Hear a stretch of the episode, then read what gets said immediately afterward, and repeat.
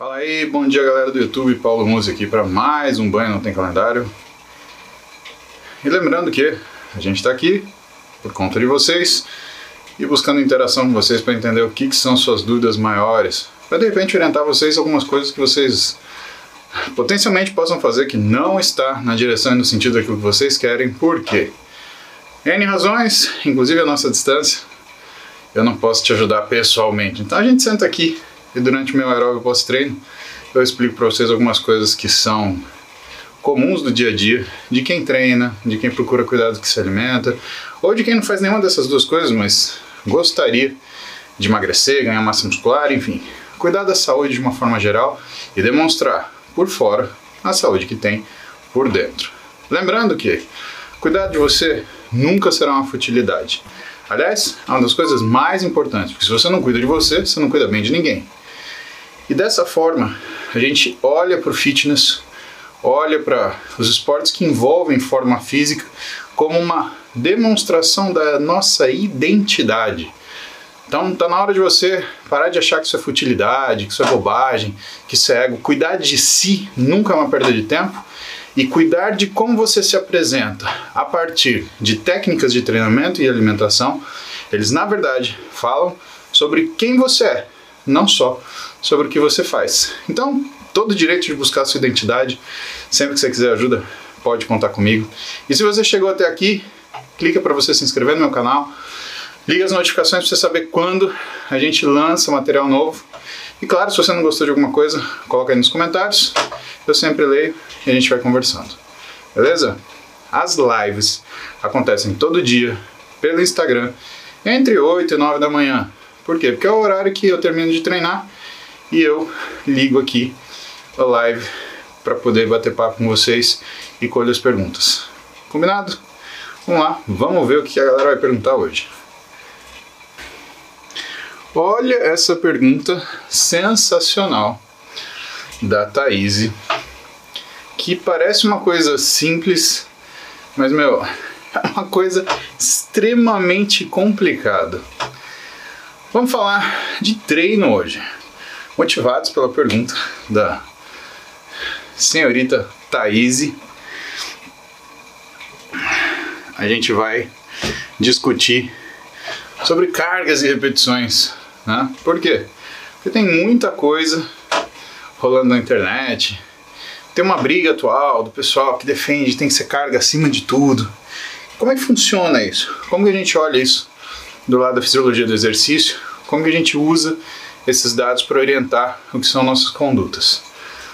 Thaís, é assim: aquilo que o corpo nota não necessariamente é o valor absoluto daquilo que você faz.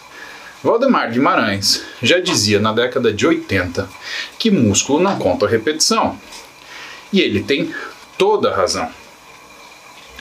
E a partir disso, o que começou a se fazer no que era fitness, no fisiculturismo? Começou a se levar tudo até a falha. Então a gente começou cada série, cada repetição até a falha. E aí o que começou a se mostrar com o tempo? Que nem sempre você treinar tudo até a falha e para um número seleto de pessoas trazia o máximo da performance. Por que isso? Se eu estou levando meu músculo até a capacidade final dele trabalhar. Imagine que uma melhora do seu físico, Thaís, ela é obtida através de um aumento progressivo da quantidade de exercício feito. Entenda exercício como uma coisa mais complicada do que movimento. Entenda como o que a gente chama de tempo sob tensão. Se você faz uma contração muscular e demora um segundo, isso tem um tempo e uma tensão. Se você faz ela com a mesma carga, mas demora 3 segundos, a tensão pode ser a mesma, mas o tempo é maior. Logo, o trabalho é maior. E isso é fácil de você verificar. Simplesmente, lembra de você fazendo um determinado exercício na academia. O que, que acontece quando você cansa no meio da cela, da, da série? Você não aumenta a velocidade de contração? Você está fazendo bíceps lá, bonitão. De repente, era para você fazer 12 repetições. Você chega na sétima. 8, 9, 10, 11, 12, blum, acabei. É justamente disso que o Valdemar Guimarães fala. Na época, quando ele começou a puxar todo mundo para esse lado, falar: olha, pessoal, treino para fisiculturismo, treino para desenvolvimento de massa muscular não é sinônimo de treino de força. O treino de força participa do treinamento de um culturista, mas não é o seu objetivo principal. Porque em exercício e esporte existe o que a gente chama de habilidades específicas, existe o que a gente chama de especificidade do esporte. E qual é a especificidade da pessoa que cuida da forma física? Essa é uma pergunta extremamente difícil. Por quê? Não é só força, não é só resistência, não é só endurance. É uma soma de tudo isso. Então, quem é, por exemplo, o fisiculturista? E vamos chamar de fisiculturista todo mundo que vai para uma academia para fazer musculação porque quer ficar mais musculoso. E eu peço licença para o meu amigo, meu irmão, Belmiro de Sales, que aliás tem um livro excelente sobre treinamento e que foi recorde de venda. Se você gosta de estudar sobre isso, vale a pena você ter esse livro. Porque o De Salles, ele fala que, na opinião dele, fisiculturista é o cara que tem um, um, um comprometimento esportivo com, com a, a, a modalidade. Ou seja, é um sujeito que é um cara experiente, que revê aquilo que é a técnica de treino, que tem um planejamento, que tem um programa ou segue uma programação de dieta. Eu até concordo com ele, né?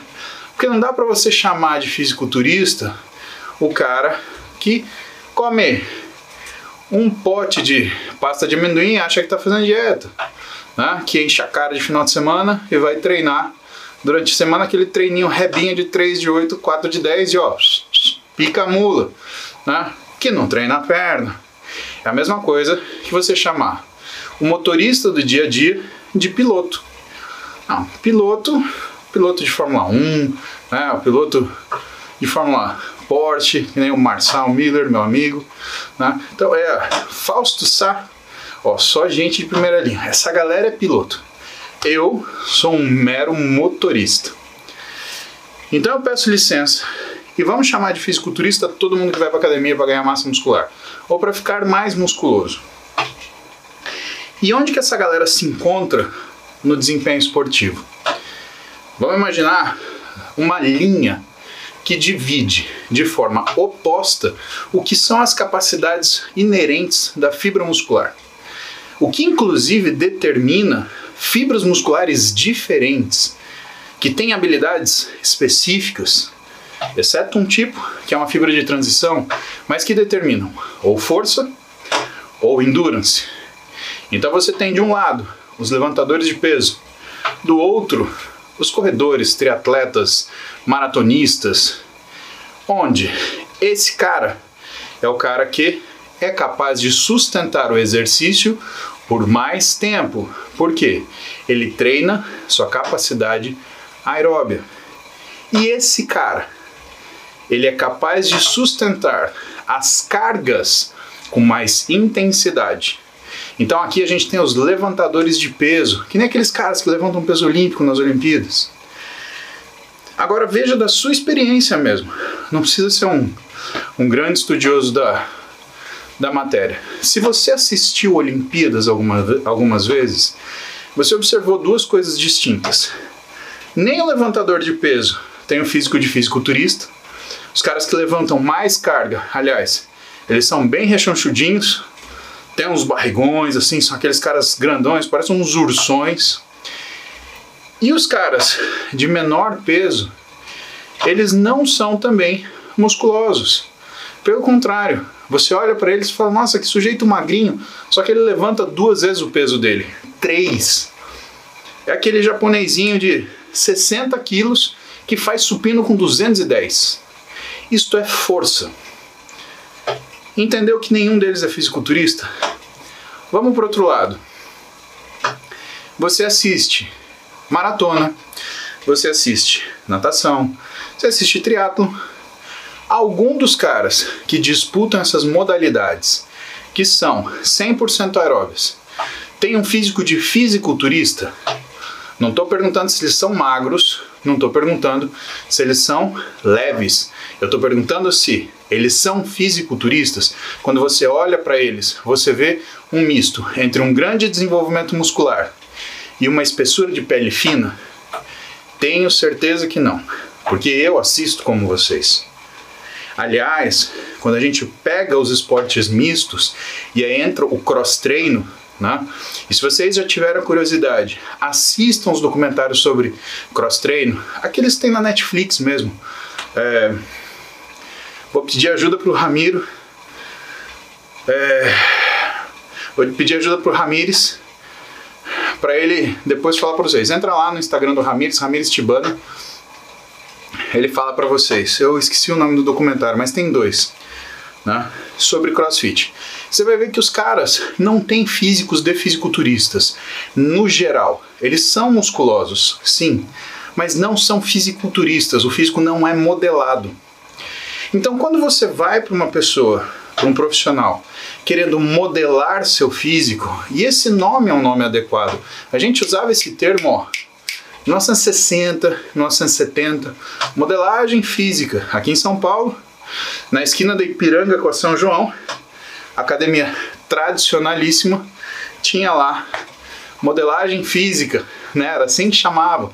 Né? Se você vai fazer isso, não vai ser um levantador de peso, não vai ser um corredor maratonista ou triatleta e não vai ser um crossfitter. Você será um culturista. Por quê? Porque o culturista é o cara que utiliza essas aptidões, mas ele utiliza só até onde o interessa.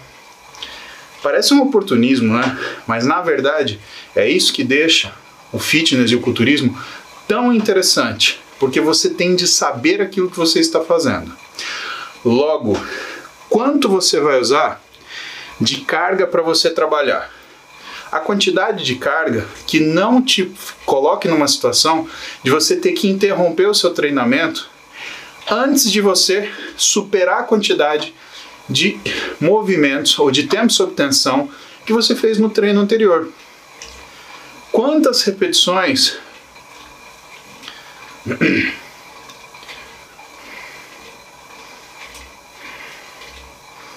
Quantas repetições você vai fazer no seu treinamento? Você vai fazer tantas repetições quantas não interferirem na quantidade de carga que você fez no treinamento anterior. Lembra, quando a gente lida com ganho de massa muscular, a gente lida com tempo sob tensão. Então, se a carga está muito alta, o tempo cai, a possibilidade de exercer trabalho cai. Se o tempo está muito alongado, a carga cai. Você não consegue treinar muito tempo em alta intensidade. E aí, Thaís, a gente chega no cerne da sua pergunta. Pouca carga e mais repetição ou carga máxima e menos repetição? Nenhum nem outro. Se você for buscar as repetições máximas, você vai trabalhar numa carga pequena. Pelo contrário, se você trabalhar a carga máxima, você vai trabalhar uma quantidade de repetições baixa. E o cálculo, ele é muito difícil. E é por isso que um treinador do lado, ele invariavelmente significa melhor desempenho. Porque o treinador ele está avaliando a qualidade com que você executa esse exercício. Vamos supor um, um, um, um problema hipotético, tá? Como que você compara dois treinos?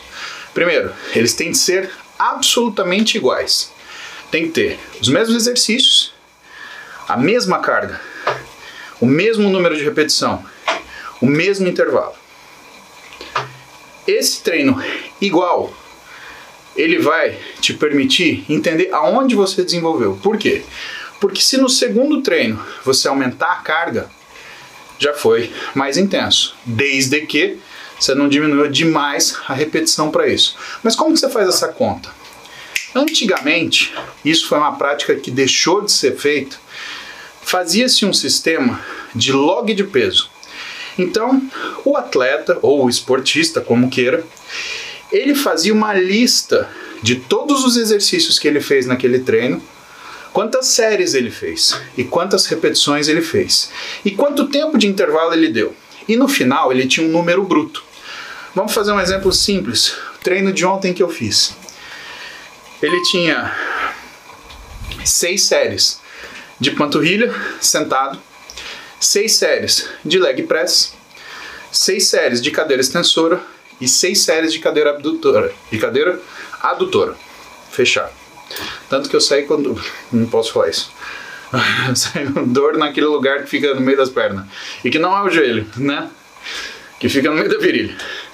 É, porque você fica esmagando, né? Puta saco aquilo lá. Mas enfim, perceba aqui, eu fiz panturrilha, leg extensora, adutora. Beleza? Quatro exercícios. Cada um deles eu fiz seis séries. Imagina que se eu multiplicar os exercícios pela quantidade de peso, pela quantidade de repetição, eu vou ter um número bruto, que é uma carga levantada. E o que, que vai acontecer se eu colocar nisso o tempo? Eu vou ter uma noção mais ou menos de potência, porque eu tenho uma carga levantada num determinado tempo. Então, vamos fazer uma conta rápida. Vamos pensar, leg press, 4 séries com 100 quilos. Beleza? 10 repetições. Então, cada 10 repetições com 100 quilos, eu tenho 1000 quilos empurrados.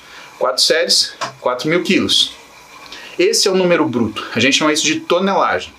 E vamos pensar que esses 100 quilos, levantados 10 vezes por série, 1000 quilos, levantados por 4 séries, 4 mil quilos, eu fiz em 5 minutos. Ou seja, eu consegui fazer, nesse treino hipotético meu, 4 toneladas em 5 minutos. Por que esse número é importante?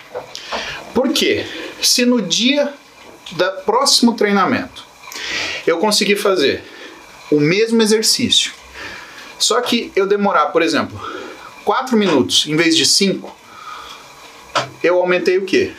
A potência, então eu aumentei o trabalho. Ué, Paulo, mas você não aumentou a repetição, você não aumentou a carga, mas eu diminui o tempo. Isso quer dizer que o esforço foi maior. Se eu não mudei o tempo, mas eu mudei a carga ou a repetição, pode ser que a quantidade de carga foi maior. Então, antigamente, os fisiculturistas da Golden Era que a gente falava, eles usavam essa ferramenta para avaliar se eles estavam treinando mais ou menos. E aí vem o pulo do gato. Por quê? Que eles se davam ao trabalho de cada treino escreverem tudo o que eles fizeram e observarem o tempo que eles demoraram para fazer isso? Porque era assim que eles avaliavam se o condicionamento físico deles estava aumentando ou estava caindo. E por que isso é importante? Porque o cansaço, a fadiga, ela não é do corpo, ela é do cérebro, ela é do seu sistema nervoso central. E a fadiga, ela muitas vezes, ela é a sua percepção do esforço e não necessariamente o quanto de trabalho você fez. Logo, se você acha que o seu treino ele é bom ou ruim de acordo com a quantidade de esforço que você percebe, ou seja, a quantidade de fadiga que você tem, você pode estar incorrendo num erro terrível de estar se baseando num critério psíquico em vez de um critério físico. Os treinadores sabem disso. E como eles conhecem, vão conhecendo o aluno, e eles começam a ter uma noção até intuitiva da capacidade de treino que esse aluno tem, ele percebe nos primeiros dois, três exercícios se esse cara ele vai conseguir treinar ou não. E muitas vezes, né, é, o Ziad Morad, o Ziad nunca me deixou desistir, né, a verdade é essa. Não, já que você está aqui, você está aqui porque veio. Né? Ele tinha uma frase boa, tá com medo porque veio, né? Ele não fazia treinar até o final. Mas tinha dia, por exemplo, da época que eu treinava com o Marcelo Donice, com o Drago, que foi uma época que eu restringi muito o sono, que eu não estava rendendo. Eles batiam na minha, nas minhas costas e falou, vai dormir. a gente treina depois. A gente treina daqui dois dias. Porque eles percebiam que não estava indo. Então o grande problema, Thaís, é que se você exagera para carga ou se você exagera para repetição, o que você vai perceber é mais cansaço. Vou te dar um exemplo. Você você está reformando a sua casa junto com o Fausto. E aí vamos supor que eu apareço em Guarapuava. E aí não estou fazendo nada. O Fausto me liga. Ah, Pô, Paulo, estamos aqui fazendo um churrasco enquanto a gente arruma a casa, tá tudo uma bagunça. Mas, porra, vem me dar uma força aqui, eu vou carregar umas coisas pesadas. Aí depois a gente emenda no churrasco e fica batendo papo. Beleza? Eu vou pra aí. E aí, a gente passa das nove da manhã até a uma da tarde arrumando estante de livro de vocês. Livro é uma coisa pesada, papel é pesado. Né? Você já tentou pegar uma sacola, encher de livro e carregar? É um troço pesado. Pensa que o papel é feito de celulose, celulose compõe a madeira. Se você enche uma, um saco de, de, de livro, é como se você estivesse carregando uma tora. Você nunca pensou nisso, né? Eu sei que não. Mas enfim, a gente fica das nove da manhã até uma da tarde fazendo arrumação. Nós vamos estar cansados e com fome, com certeza. Mas a gente vai estar cansado, não vai? Treinamos alguma coisa? Alguém fica musculoso de ficar arrumando estante de livro? Vamos além, Thaís. Alguém fica musculoso de ser, por exemplo, trabalhador rural? Como que você percebe um trabalhador rural? Não tem trabalho mais pesado do que lida no campo. Te falo, porque eu ajudo meu pai no sítio de final de semana. E assim, eu vou te falar, meu pai aguenta muito mais pauleira no sítio do que eu. É de vacinar bicho de manhã, laçar bicho à tarde e sair para passear de cavalo à noite, ainda se tiver lua cheia, porque aí fica tudo claro, é a coisa mais linda do mundo. O homem tem uma estamina que um dia eu vou trazer ele para conversar com vocês aqui. Você já viu algum trabalhador rural que tem o físico do Arnold Schwarzenegger? Né? Ou então, um físico como você tem, por exemplo, né? que é um físico mais elaborado. E por quê? Se essas pessoas fazem tanto trabalho? Porque aí vem uma terceira coisa que o pessoal deixa de lado, que não é aquilo que é o evidente. Porque o que é evidente, Thaís? É o quanto de trabalho você está fazendo. E eu já te falei e tentei te mostrar que não é uma coisa tão evidente assim. Ou seja, se você se deixa levar pelo que você cansa, você parece que treinou mais, mas não treinou. E o método ideal para a gente avaliar isso é fazer o log de treino e ver o quanto você treinou para saber se realmente você fez mais séries, mais repetições, mais carga, se o trabalho aumentou. Porque a progressão do físico, ela aumenta conforme esse trabalho aumenta com o tempo. Essa coisa é a capacidade de recuperação, que também é uma coisa treinável. Aliás, precisa ser treinada.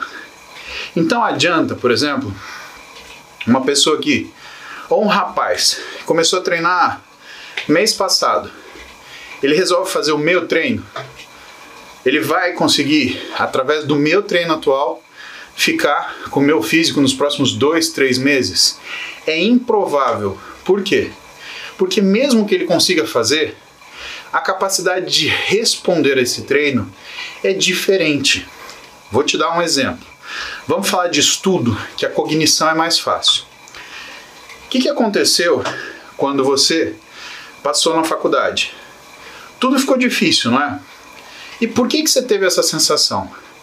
Por quê? Da primeira série com a tia Cida, com a tia Cacá, lá no Cristo Rei, até o terceiro colegial, você estudou português, inglês, química, biologia, história, geografia. Eu sou da época do SPB, eu estudei o SPB, educação moral e cívica, religião. Então são coisas que você viu dos seus 7 aos seus 17 anos. Seu cérebro, ele está naquele ritmo. português, inglês, geografia, matemática, português, inglês, geografia, matemática, história, química, biologia. Tem ritmo. Um belo dia, você passa na faculdade e o caboclo vira para você, que nem virou para mim, e falou assim: Anatomia. Eu nunca tinha visto aquilo na vida. São 5 mil nomes de partes do corpo que você tem que saber como. Decora. E você tem quatro meses para isso. 5 mil nomes diferentes é praticamente um idioma. Aliás, é um idioma. Imagina que você está aprendendo russo em quatro meses. É isso que é estudar anatomia. E por que, que é tão difícil? Porque você está acostumado a estudar coisa que você estudou há 10 anos. Então, se você sempre estudou português e você aprende uma nova regra gramatical, aquilo entra e encaixa numa coisa que você já fazia. Agora, como eu nunca tinha estudado anatomia, eu tive que criar uma área completamente diferente do conhecimento para ir preenchendo. E o que, que a gente compensava? Eu e todos os meus colegas de turma. A gente chegava às 7 da manhã no laboratório de anatomia e saía às 10 da noite. Porque a gente tinha 4 meses para decorar 5 mil palavras. E sabe como é que era a prova de anatomia? Eu lembro dessa música até hoje, me dá dor de estômago. Tinha uma música, essa música do Dom Juan de Marco, ela marcava o tempo que você tinha para dar o nome da peça. Então você tinha 20 mesas, cada mesa tinha um cadáver, cada cadáver tinha dois palitinhos e colocando estrutura 1, estrutura 2. E aí você tinha, olhava e anotava. Ou seja, é uma prova de sei ou não sei, não tem meio termo. Ah, esse é o negócio que fica perto da orelha. Meu amigo, se você não souber o que é ósseo interno da tuba auditiva, se fudeu. E você tem que tirar 7 nessa merda para passar. E você tem 4 meses para aprender isso.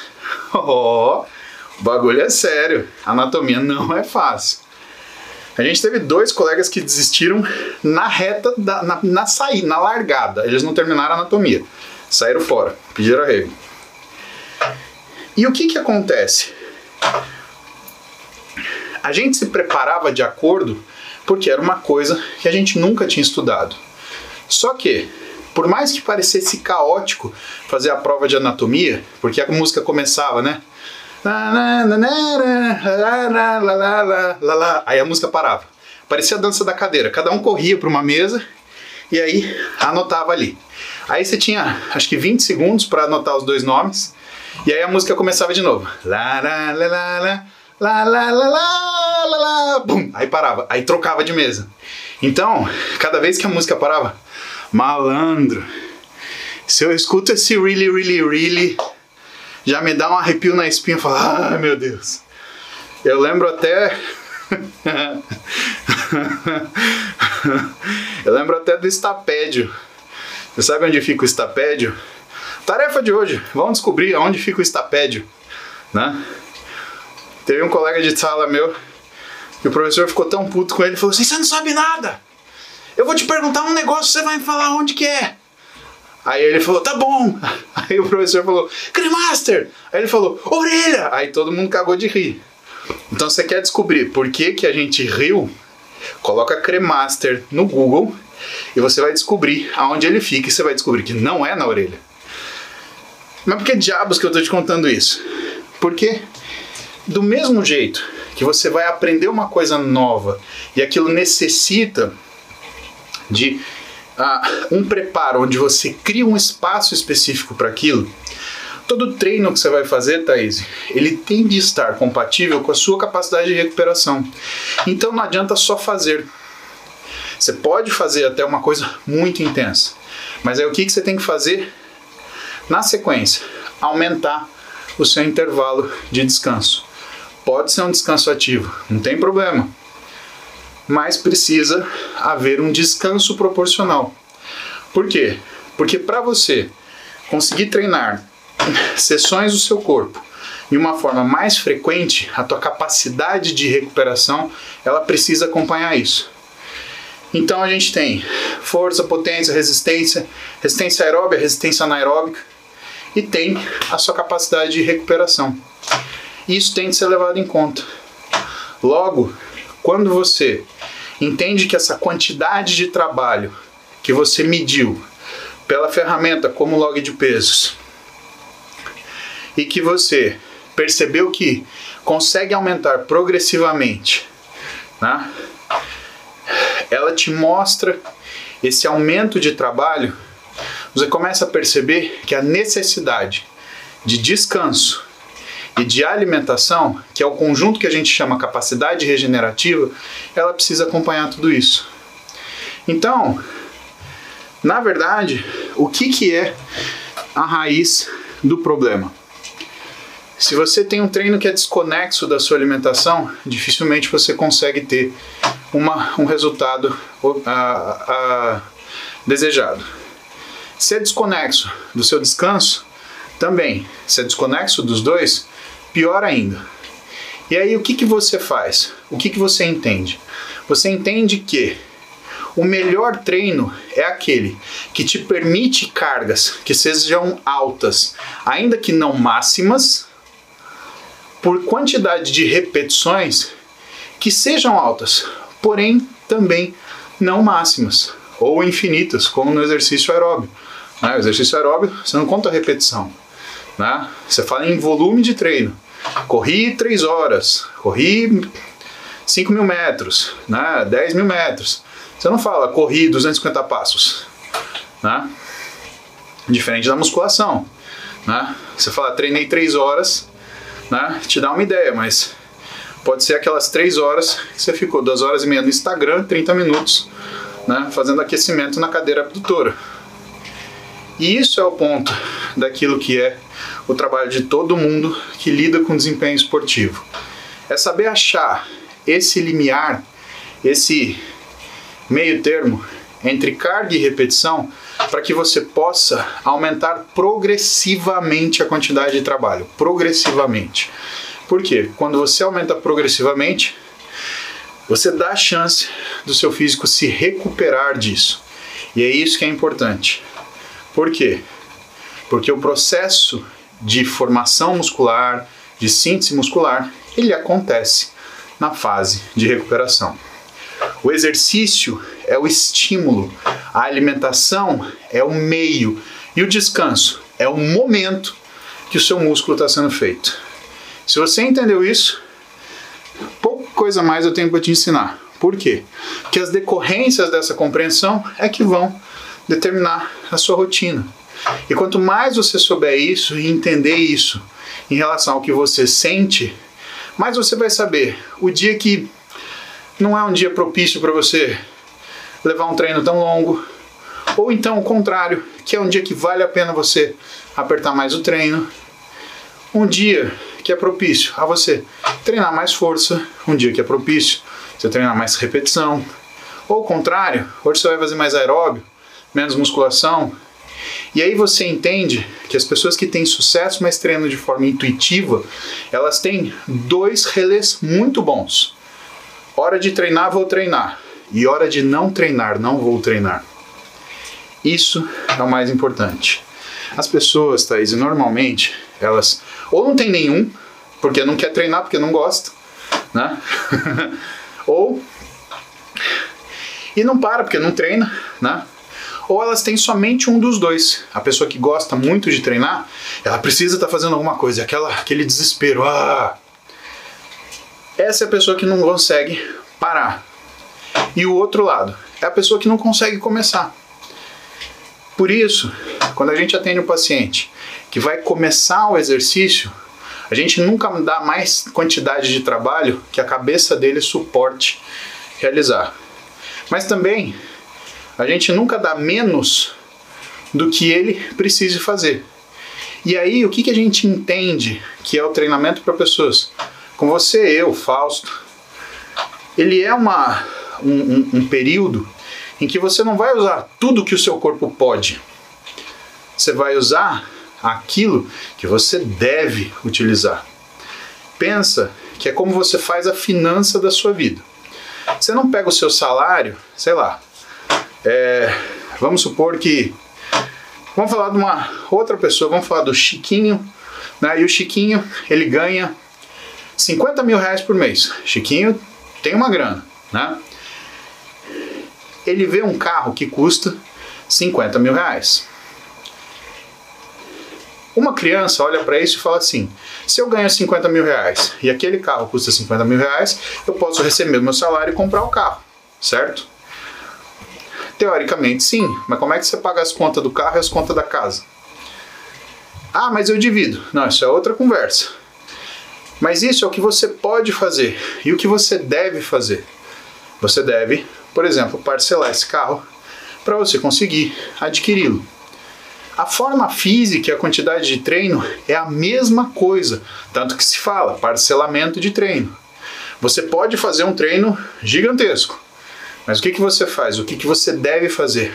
Parcelá-lo para que você tenha a condição de executá-lo de forma perfeita. E é essa que é a ideia. Ai, complicado esse assunto. Parece uma coisa simples, né? Ah, põe o máximo de carga e manda o pau. Ou então, independente da carga que você colocar, faz quantas repetições você conseguir, né, até a sua falha, que vai dar certo. Nenhuma das duas teorias se provou ser verdadeira. O que, que a gente percebe? Olhando as pessoas que têm resultado, porque é difícil falar isso, mas contra resultados não se tem argumentos. Você tem trabalho, você tem que estudar para ver por que, que aquilo funcionou, né? E eu estudo isso há 15 anos. O que, que eu posso te falar da minha experiência e da forma que eu estudo isso quando eu me deparo com um artigo científico que trata desse assunto? Eu procuro observar o que é essa relação ótima entre carga, quantidade de trabalho realizado, número de repetições e tempo de descanso. E aí só tem um jeito, né? do ponto de vista científico, estudos observacionais. Por quê? Porque se você criar, você criar um modelo, né, então você vai pegar o cara, dar uma dieta de tantos gramas de proteína por quilograma de peso corporal, tanto de carboidrato, um treino de tanto. Você está criando tanta coisa artificial que vai fugir daquilo que é o, o a, a capacidade real do sujeito. Imagina que você se propõe a fazer isso. Por que, que vai dar errado? Ué, se você pegar para fazer esse, essa pesquisa suposta sobre ganho de massa muscular ou perda de gordura, com cinco pessoas, só que um era tenista, outro era enxadrista, outro nunca fez porra nenhuma, outro era um fisiculturista e outro era um garotão de academia. O que, que você acha que vai acontecer? Uma coisa que a gente chama de carga interna, por mais que a carga externa de todos seja igual, a carga interna muda. O tenista não tem habilidade de treinar, o enxadrista, musculação, o enxadrista menos ainda. Então você está comparando pessoas com capacidades completamente diferentes e aptidões completamente diferentes, fazendo uma coisa igual. Sendo que o treinamento é algo personalizado. Aliás, o treinamento é uma coisa tão personalizada que nem a mesma pessoa é igual a ela depois de 10, 12 semanas de treinamento. Ela adquiriu aquela capacidade que foi entendida que ela precisasse adquirir naquele período. Logo, você precisa oferecer outra, outro estímulo para que aquilo continue se ajustando. Lembrando que se você faz a mesma coisa muito tempo, em vez de você ter o ajuste, que muita gente chama de adaptação, você tem uma coisa chamada acomodação, que é a perda daquela forma induzida pelo aumento da sua capacidade de reagir àquele estímulo com menos interferência metabólica. Isso faz aquilo mais fácil. E o exercício não é sobre facilidade, é sobre empenho. O empenho da célula em resolver um problema que se chama-se tempo sob tensão. Legal isso, né? Tá até meio poético, né? Ai ai. Caramba, Thaís, 42 minutos, hein? Era uma pergunta fácil, né? Facílima.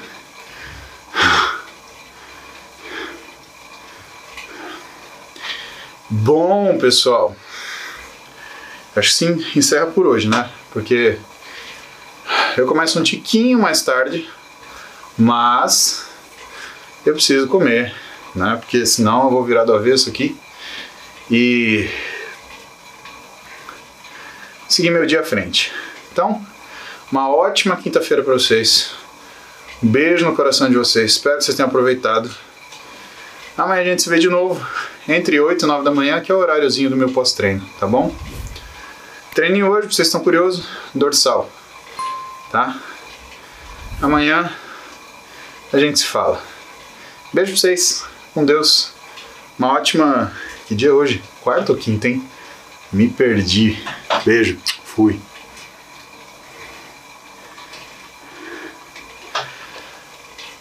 É, galera do YouTube, essa foi a live de hoje.